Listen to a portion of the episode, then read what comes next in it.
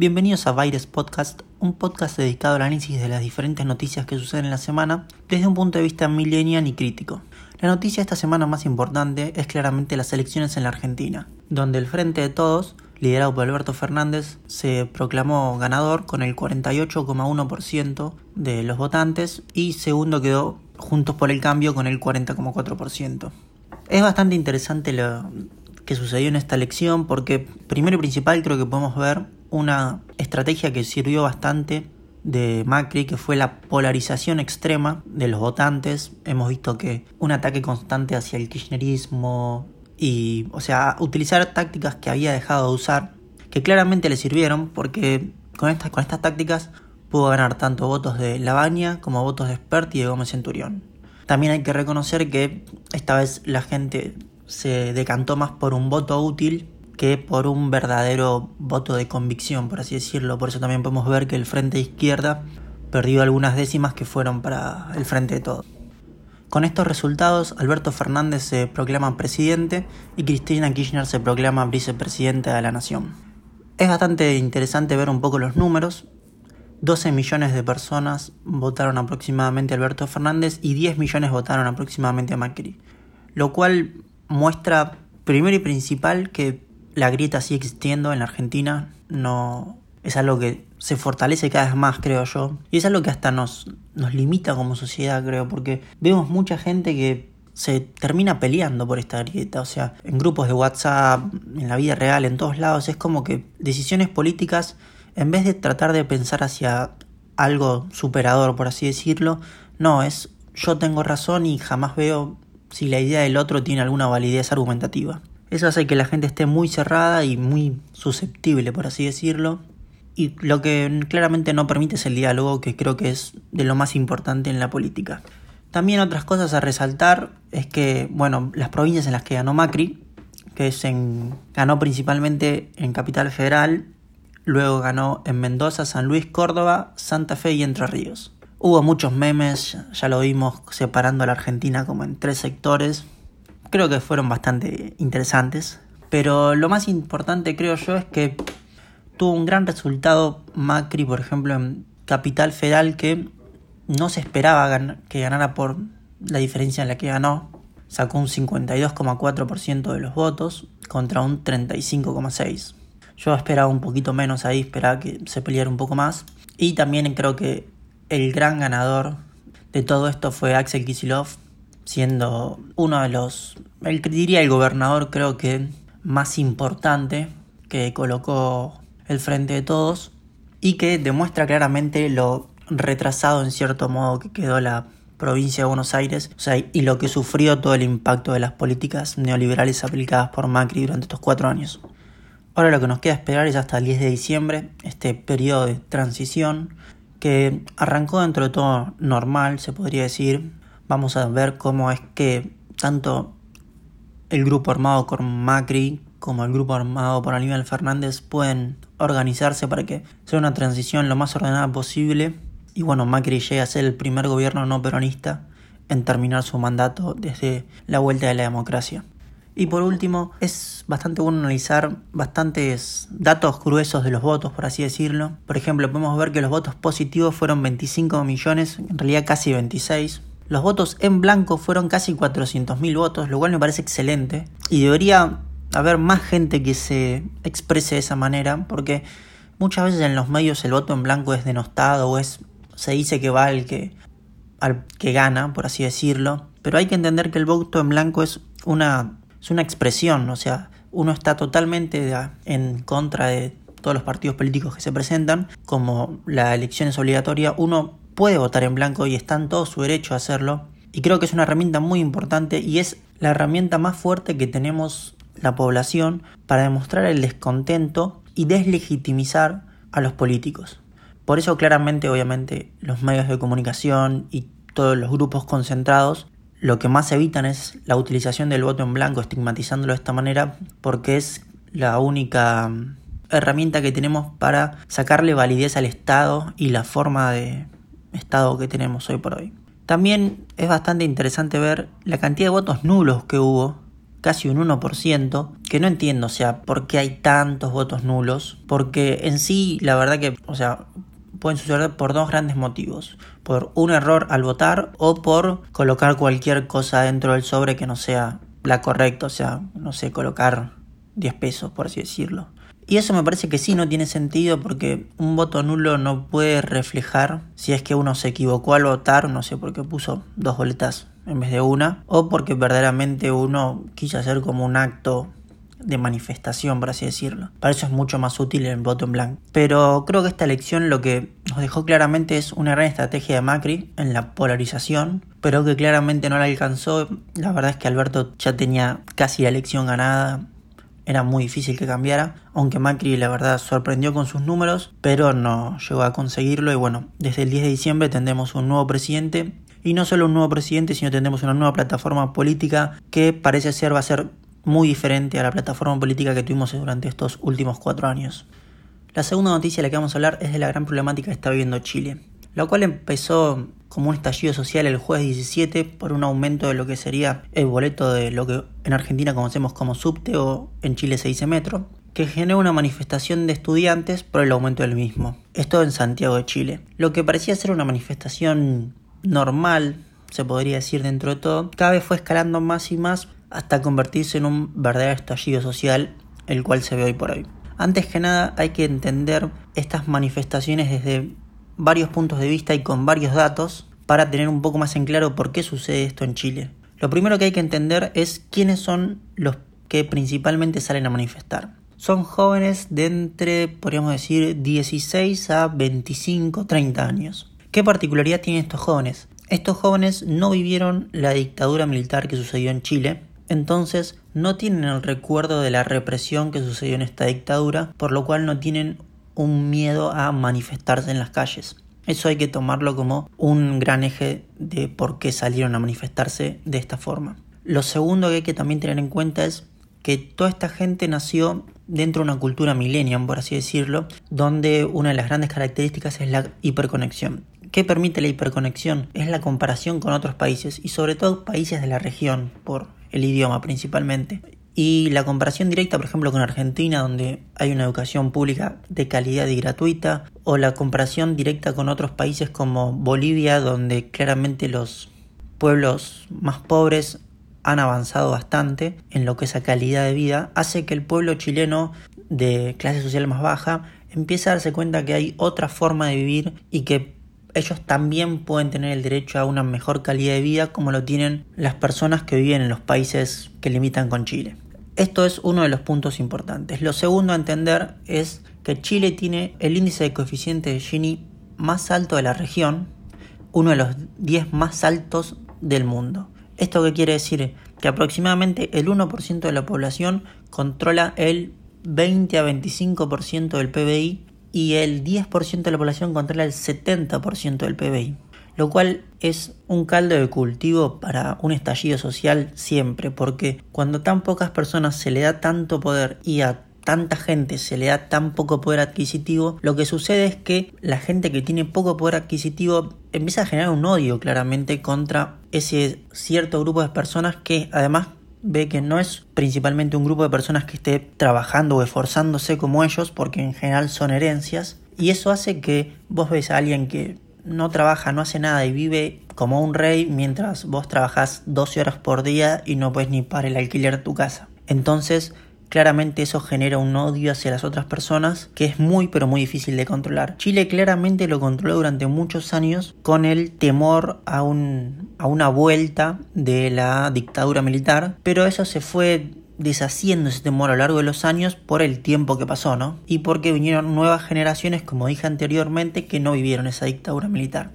También hay que entender la magnitud de el aumento del boleto del subte. ¿Qué quiero decir con esto? Una persona chilena de clase baja gasta aproximadamente el 50% de su sueldo en transporte público, lo cual es muy pero muy alto. Entonces casi que está gastando la mitad de lo que gana en su trabajo en ir y volver del trabajo, lo cual claramente es una locura. Bueno, a todo esto empezaron las manifestaciones que cada vez fueron más multitudinarias y lo que a su vez empezó a suceder es la represión. La represión primero por parte de carabineros y luego por parte de militares a partir del establecimiento del toque de queda. Esto fue bastante grave, empezaron a haber muertos y la escalada de la represión militar que hubo fue muy alta. Se empezaron a viralizar todo tipo de videos, desde militares golpeando a jóvenes que no se estaban manifestando, que estaban solo caminando por la calle, hasta bueno, también militares que golpeaban a gente que se estaba manifestando pacíficamente, que no estaba haciendo nada, que no que estaba en desacuerdo con la ley. Hasta hubo videos de militares cargando muertos, apilándolos o militares drogándose antes de ir a palear gente. O sea, entonces, primero que la viralización cosa que no existía en otras épocas, hace que todo esto nos choque mucho más porque lo vemos en, por así decirlo, primera persona, cosa que antes nos contaban y nos imaginábamos, era mucho más difícil en otras épocas donde había este tipo de represiones. Hoy por hoy lo vemos claramente, la tecnología en esto hay que agradecerlo porque permite que todo el mundo pueda entender lo que está sucediendo y ver la magnitud de la represión totalmente, desde mi punto de vista, ilegal que está sucediendo en Chile.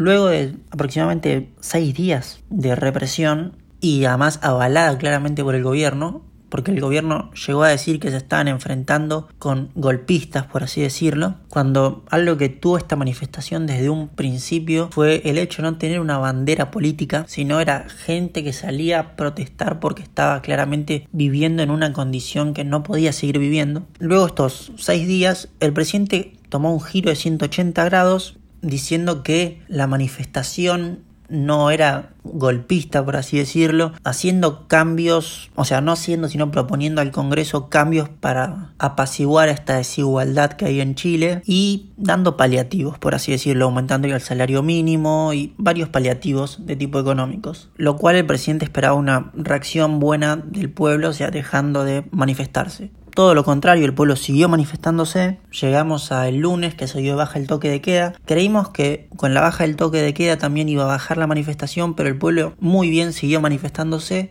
Piñeira cambió seis ministros, pero claramente lo que el pueblo quiere es la destitución del presidente, quiere un gran cambio. Y es muy importante ver cómo el pueblo sigue manifestándose todo el tiempo, porque eso demuestra que el cambio es posible cuando se llega a un punto tal donde no donde la gente sinceramente no puede seguir viviendo. Entonces, en ese momento la gente siempre va a tender a buscar un cambio extremo para poder obviamente vivir mejor. Como vuelvo a decir, la mayoría son jóvenes que están buscando una nueva forma de vivir, una forma más igualitaria, con mayores derechos y con garantías básicas como la educación o la salud, cosas que en realidad a nosotros nos parecen básicas con el pueblo argentino, pero en Chile no, no son para nada básicas. Las manifestaciones siguen, sinceramente no sabemos qué rumbo va a tomar el presidente de Chile, si va a renunciar en los próximos días o no. Claramente no es su intención. Pero lo que sí claramente tiene que dejar de suceder es la represión porque los muertos siguen escalando, ya están llegando a más de 25 y hay muchos, o sea, hay muertos que son claramente por las protestas pero de manera indirecta, pero también como hay ese tipo de muertos, hay muertos que son literalmente por militares que los acribillaron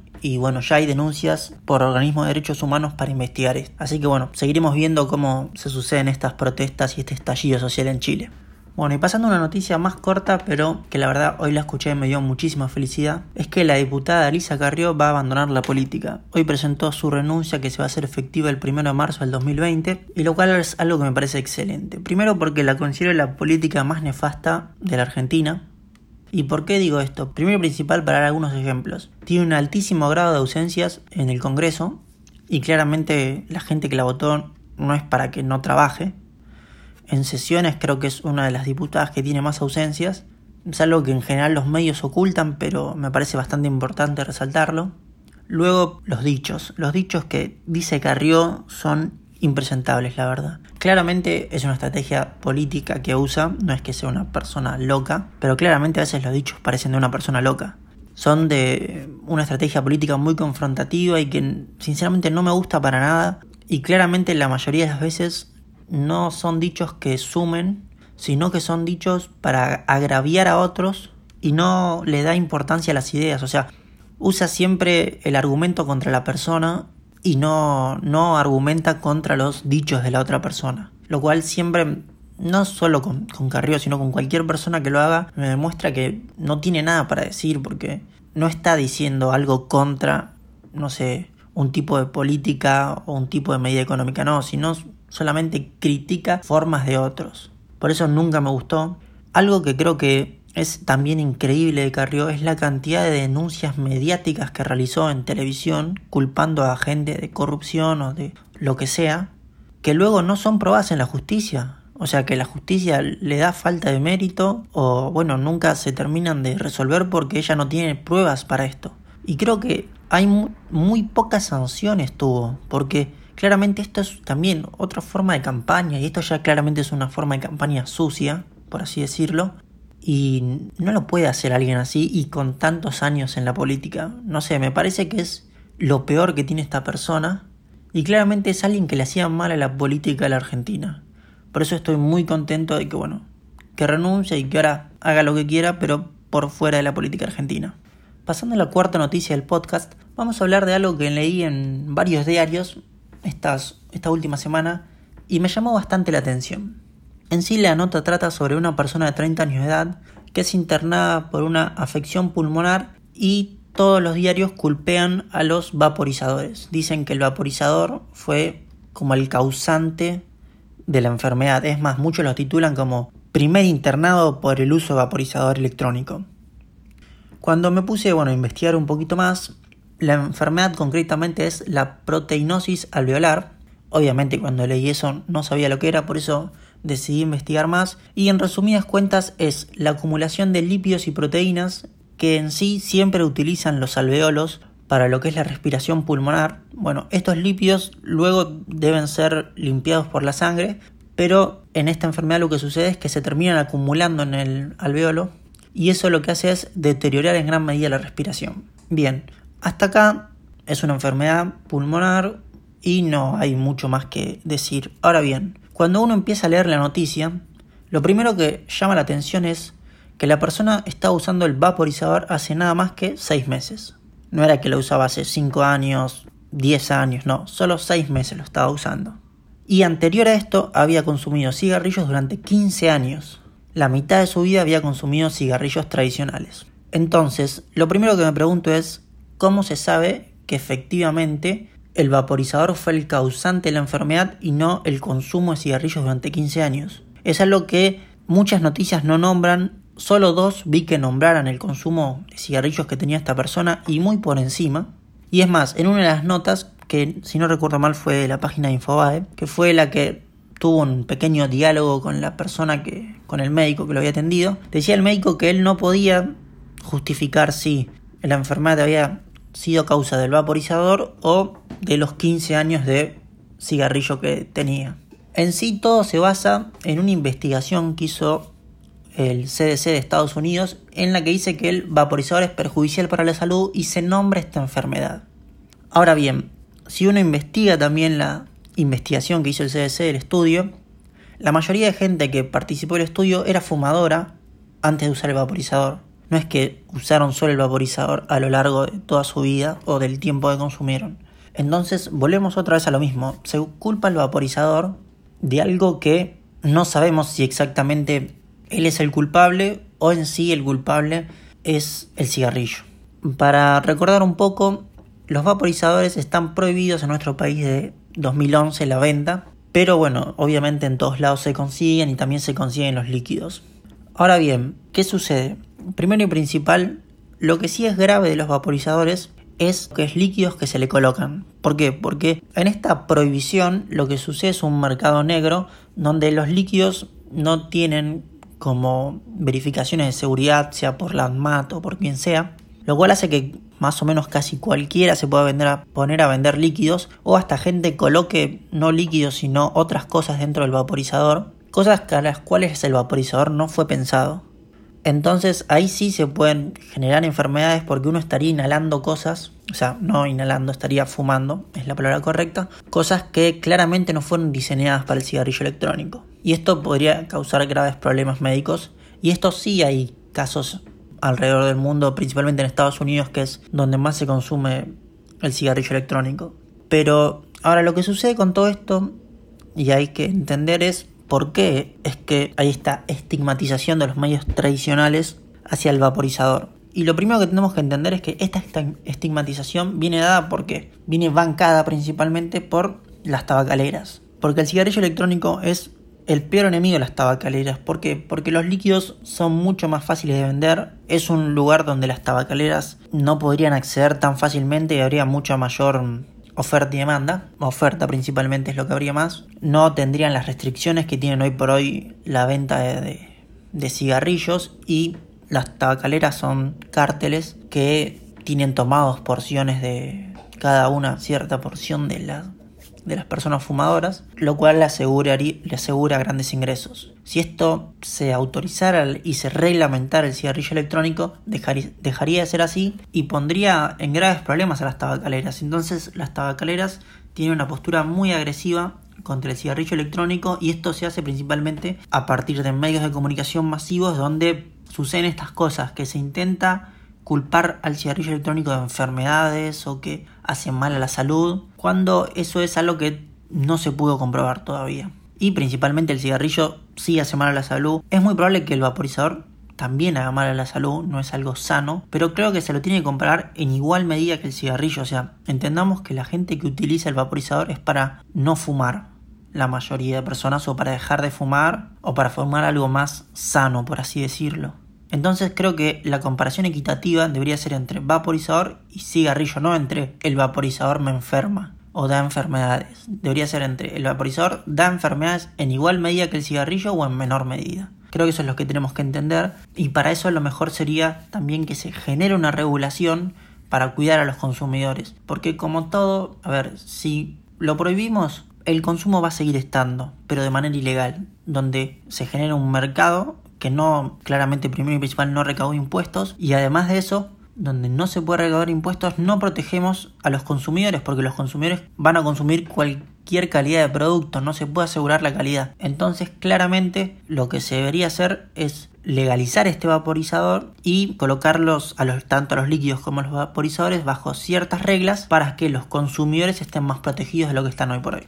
La próxima noticia es una noticia que a mucha gente la va a poner muy contenta porque es que en la nueva actualización de la beta de WhatsApp aparece una nueva opción que es la que nos permite elegir quién nos va a poder agregar a un grupo. Esto es muy pero muy útil porque ahí siempre tenemos un contacto o alguna persona que nos agrega un montón de grupos, no sé, sea de política, de no sé, qué cosas que venden, de grupos del barrio, de lo que sea, que claramente no queremos estar y capaz no nos podemos ir. Entonces nos tenemos que quedar como unos pelotudos. Entonces esta nueva noticia nos permite restringir quiénes nos van a poder agregar y hacer que esas personas no nos puedan agregar. En sí las, esta nueva opción nos da en dentro de la misma tres opciones que abren tres grupos de posibilidades. La primera es que todo el mundo nos pueda agregar a un grupo, eso es lo que sucede hasta ahora. Luego es que solo los contactos nos puedan agregar a un grupo. Y la tercera, que es la claramente más importante, es que van a ser los contactos pero con restricciones a la persona que nosotros querramos, que es la que creo que todo el mundo va a empezar a usar. Es de agradecer que WhatsApp haga algo así. Todavía para mí le faltan bastantes cosas como poder hacer que los chats silenciados no aparezcan más y bueno, varias cosas más que tienen que mejorar, pero creo que WhatsApp le está poniendo bastante importancia al tema de la privacidad. Bueno, y como última, no noticia, pero sí cosa que vi esta última semana porque justo estuve teniendo que hacer unas compras por Mercado Libre y me llamó bastante la atención cómo Mercado Libre paulatinamente y sin que nos demos cuenta tanto se fue transformando en el Amazon de Argentina, podríamos decirlo. Primero y principal me, sucedió esta semana que tenía que comprar un monitor y lo terminé comprando por una tienda oficial pero por dentro de Mercado Libre, cosa que antes no lo había hecho. En general antes era un importador o alguien que no sé, que te lo traía medio trucho, a quien le comprabas que tenía el mejor precio, pero esta vez terminó siendo una tienda oficial todo con garantía. Eso me sorprendió bastante y creo que es un movimiento que hizo Mercado Libre bastante bueno porque, o sea, al permitir las tiendas oficiales es como que le da una mayor seguridad. Después, obviamente ya hace varios años que está el gigantesco curro de Mercado Pago, que creo que Mercado Libre tuvo una política muy agresiva que obviamente a ellos les sirvió por el hecho de obligar a todo el mundo a pagar con Mercado Pago, que el dinero pase a través de Mercado Pago, siendo que pagues con efectivo con tarjeta. También es una política que hizo que mucha gente dejara de vender por Mercado Libre. Más que nada, gente pequeña, que entiendo que es lo que a Mercado Libre menos le convenía. No sé, esa gente pasó al marketplace de Facebook, que es algo bastante turbio, porque nunca uno no puede saber muy bien de dónde vienen las cosas que se venden ni nada. Y Mercado Libre sí acepto que da un poco más de seguridad con el tema de los pagos y si el producto viene fallado o no, pero a mí no me parece, o sea, me parece que es un, un cierto abuso lo de Mercado Pago porque pasa a contener un volumen de dinero que, que no le pertenece, por así decirlo, porque Mercado Libre no es ni el que entrega el producto, o sea, no es ni quien lo vende ni quien lo compra. O sea, por eso mucho no me gusta Mercado Libre, pero bueno, era algo que iba a suceder porque claramente financieramente y financieramente es algo que le conviene completamente a Mercado Libre, lo mismo que hace PayPal en el exterior. Y bueno, la unión de, o sea, la conjunción, mejor dicho, en Mercado Libre y Mercado Pago también lo que hace es como una facilidad para el usuario, porque, no sé, en Mercado Pago también puedes cargar la sube, si no me equivoco, y puedes tener dinero y transferirle a otras personas. Es como que Mercado Pago da servicios y yo creo que, o sea, también están muy orientados a hacer lo que es wallet en Estados Unidos o Apple Pay, ser el estándar, por así decirlo, del dinero electrónico. Y creo que lo van a lograr porque se están imponiendo por todos lados. Creo que el pago con QR fue una de las mejores cosas que pudieron hacer desde el punto de vista comercial. Porque en sí el pago con NFC, que es muy bueno, no está tan todavía ampliamente colocado en el mercado porque no todos los teléfonos tienen NFC, pero todos los teléfonos tienen una cámara para leer un código QR, entonces claramente fue muy bueno eso del QR. Obviamente no es que Mercado Libre lo haya inventado, sino que eso ya existía en muchos otros países, pero adoptar el QR fue muy bueno. A mí me gustaría que adopten el NFC Todavía no tengo una cuenta en Mercado Pago, pero en cualquier momento voy a terminar cayendo. Además tienen promociones con tarjetas de crédito de ellos mismos que permiten cuotas sin interés en casi todos sus productos. Así que, bueno, la verdad que me sorprendió cómo Mercado Pago está acaparando un poco este sector de lo que vendría a ser el Amazon de Argentina.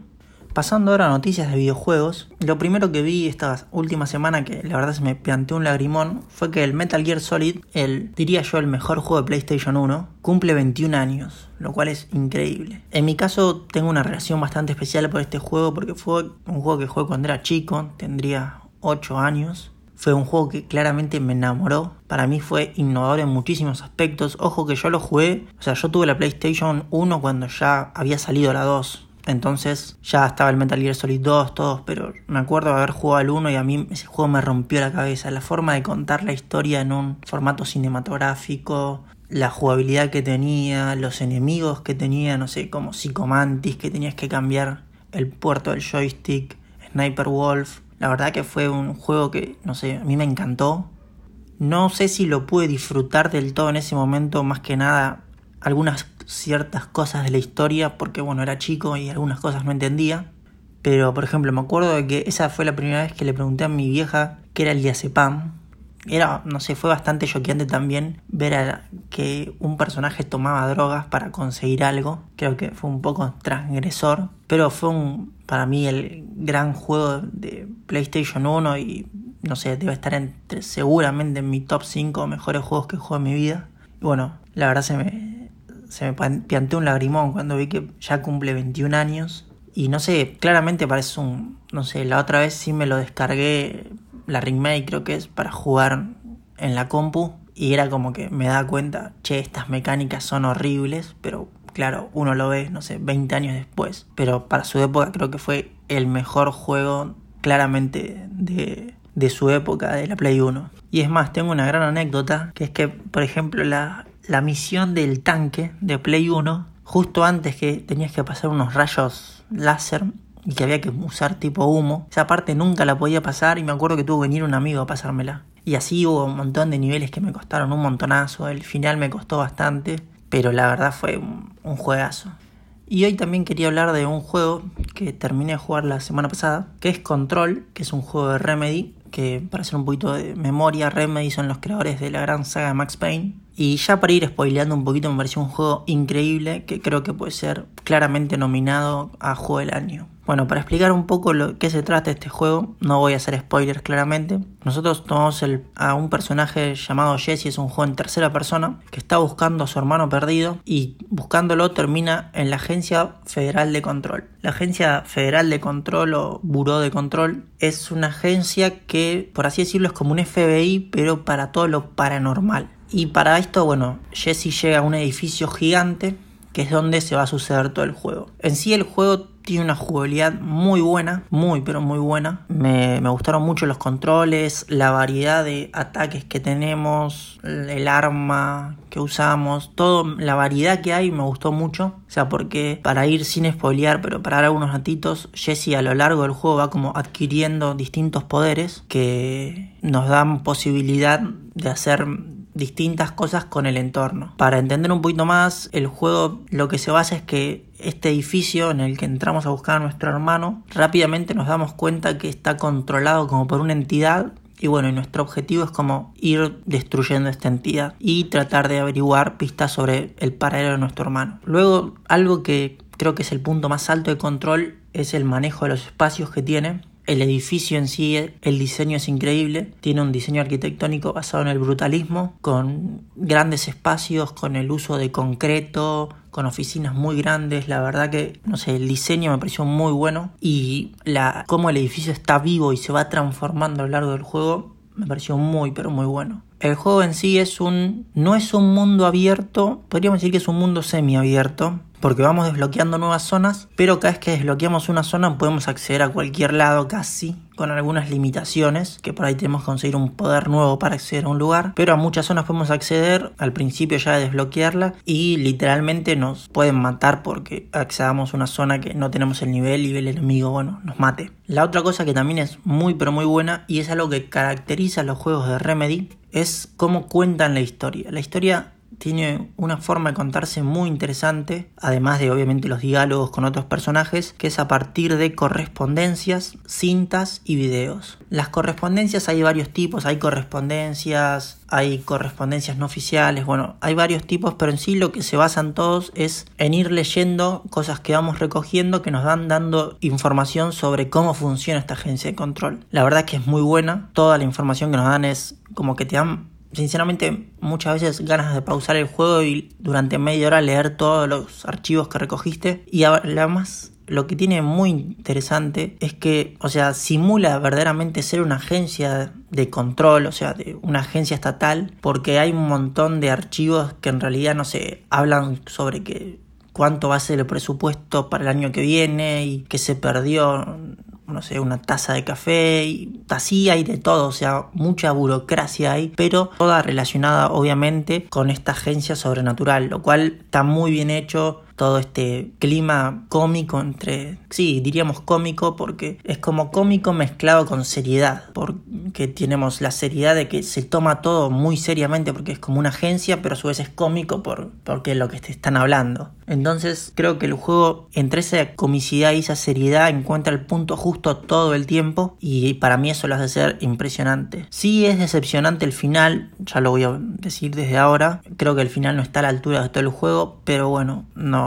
no, podemos pedirle todo. Lo que es el apartado gráfico es excelente. Además el juego es uno de los primeros juegos en usar ray tracing y la verdad que las iluminaciones, las sombras, los reflejos se ven ultra realistas. Para mí es uno de los juegos que mejor se ve y yo lo corrí con una PC de gama media, no tengo una gran PC de gama, alta y funciona muy bien. Y si uno se ve videos en YouTube de corriéndolos con PCs increíblemente buenas, la calidad, no sé, es increíble. Como puntos un poco más bajos, diría que es que el combate a veces tiende a ser un poco caótico, no, no entendés muy bien en algunos momentos cómo está funcionando el combate, pero yo creo que también está hecho a propósito porque la base del combate no es como en otros juegos que es la cobertura, acá no, acá es el constante movimiento lo que te va a hacer ganar un combate y la utilización de todos los poderes y las formas de arma que tengas a tu disposición. Luego como detalle final hay que decir que las misiones secundarias que trae el juego son muy buenas, tanto misiones que te dan otros personajes como que te vas encontrando